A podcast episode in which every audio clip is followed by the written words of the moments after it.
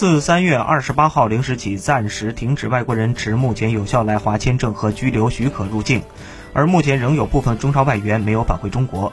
这项政策无疑导致中国联赛受到影响。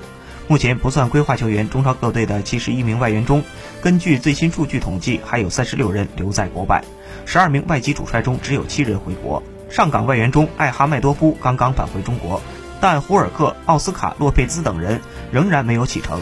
申花方面的大部分外援和崔康熙教练组也都抵达上海。